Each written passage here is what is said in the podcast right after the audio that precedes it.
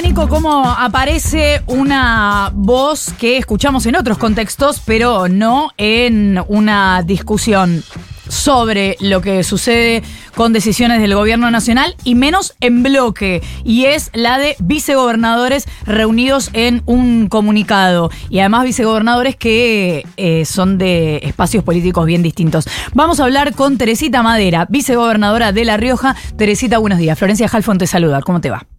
Buenos días Florencia, buenos días Nicolás, buenos días a todo el equipo y a la audiencia. Gracias, gracias por atendernos. Nos tuteamos, ¿no?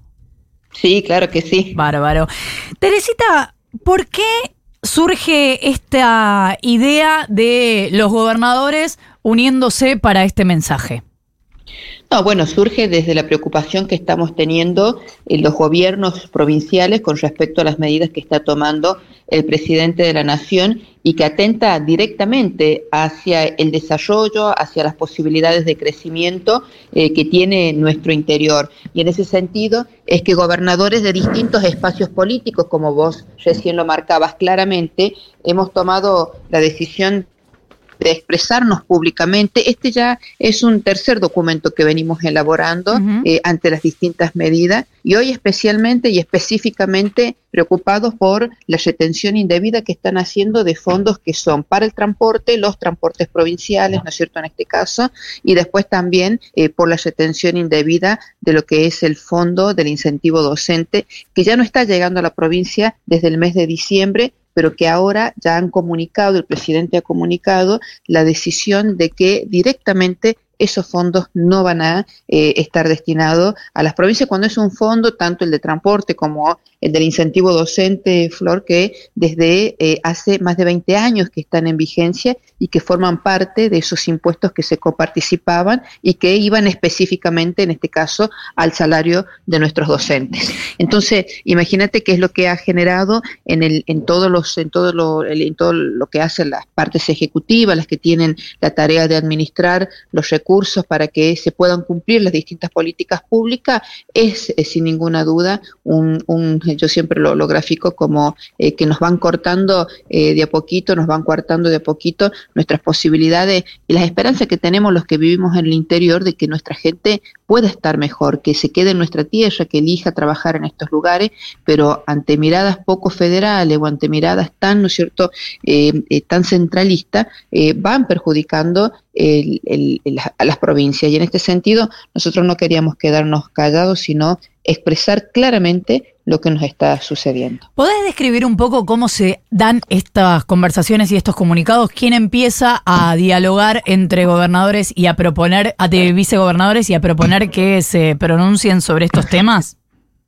No, bueno, nosotros tenemos, somos parte de lo que es el, el, foro de vicegobernadores que existen desde ya hace algún tiempo en la Argentina y bueno, es un lugar donde nosotros vamos debatiendo y también discutiendo eh, las distintas eh, medidas o las realidades, ¿no es cierto?, políticas y económicas que se van presentando en el país. Eh, obviamente la presidenta de este foro es Verónica Magario, que es la eh, vicegobernadora de la provincia de Buenos Aires, y el vicepresidente es el compañero Duso, que es el vicegobernador de Catamarca. Y después, bueno, la integramos los, los vicegobernadores restantes y vicegobernadoras de las 23 provincia. Obviamente que por ahí siempre hay mucho más diálogos con los que compartimos nuestro, nuestro parecer político, nuestro partido político, pero tengo que destacar que en estos últimos meses y ante esta decisión del presidente de atacar eh, ferozmente eh, las instituciones eh, provinciales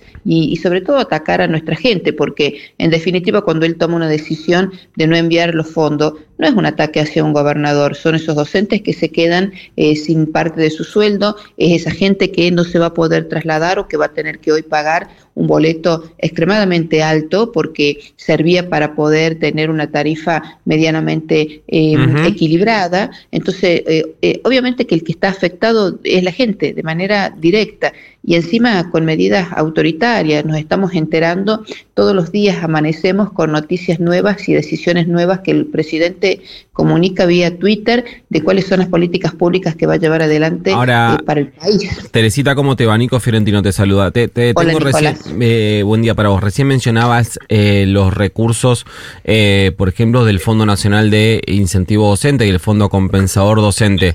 En el caso de la provincia de La Rioja, si esas transferencias finalmente se cierran, ¿está el gobierno provincial en condiciones de afrontar esa diferencia? diferencia en el salario de los docentes y las docentes que se cubrían con estos fondos?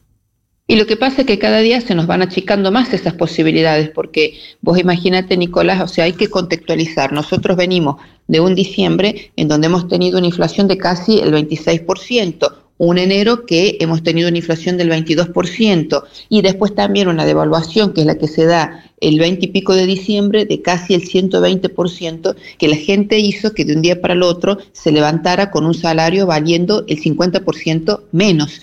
Entonces, eso ha producido que los salarios, que los sueldos, por supuesto que no alcancen, que se den manifestaciones legítimas por parte de los trabajadores cuando ven que no pueden solucionar las cosas propias de la vida, de la, de la cotidianidad.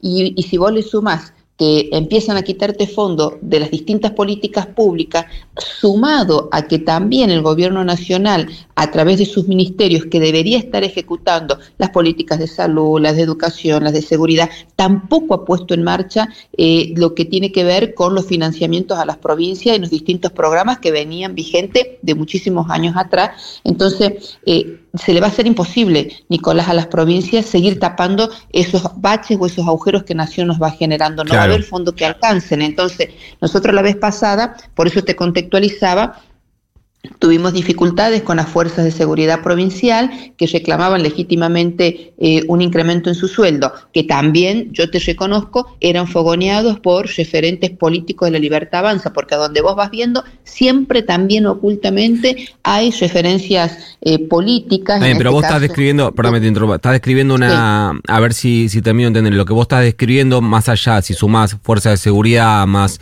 eh, docente, más el parate en la obra pública, más eh, la suba de eh, el transporte. por la eliminación del, subsidio. el, no para los se Claro, se están preparando en la, mm, en la provincia, te voy a preguntar en las provincias, pero hablemos puntualmente de La Rioja, para un escenario de mayor conflictividad social.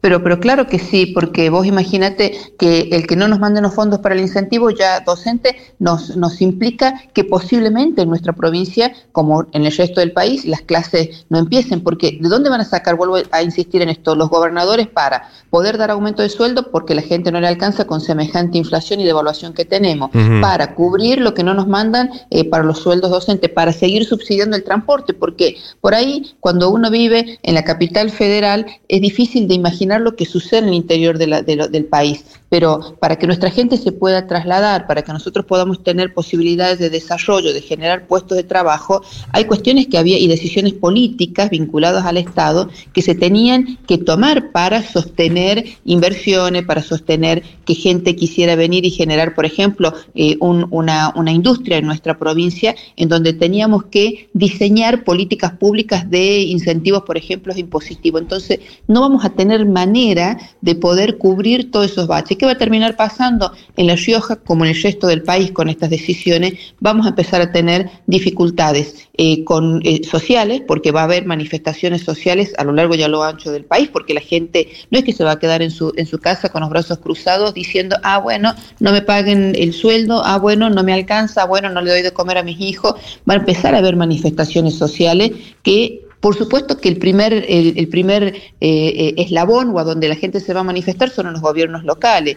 Y después también va a haber también un gran desequilibrio, desequilibrio en todo lo que son los desarrollos eh, provinciales. Va a haber gente sin trabajo, que ya empezó a suceder, porque también el comercio comienza a sentirse resentido. Las ventas en la provincia de Los Rioja han bajado notoriamente como lo han bajado en el resto del país también. Entonces, el combo al cual nos está llevando este presidente es realmente muy difícil de prever eh, en qué va a terminar, porque está tentando, yo, yo, siempre digo, el plan que está aplicando de ajuste no coincide con la vida misma de la gente, no coincide con la vida misma de la gente, porque la está dejando sin alimento, la está dejando sin transporte, está dejando a nuestros chicos sin educación. Nunca vimos un programa de gobierno que no tenga un plan alternativo. Si vos decidís y tenés como, como, eh, como una obsesión el, el, el, reducir el, costo fiscal a cero, eh, y obviamente que vas a tener gente perjudicada en estos sectores muy perjudicados. Y no lo digo yo, no lo dice solamente una vicegobernadora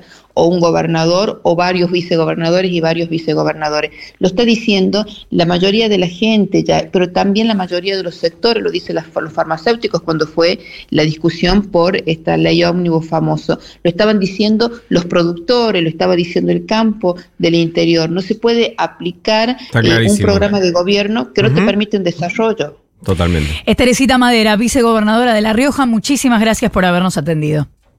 A ustedes, muchas gracias.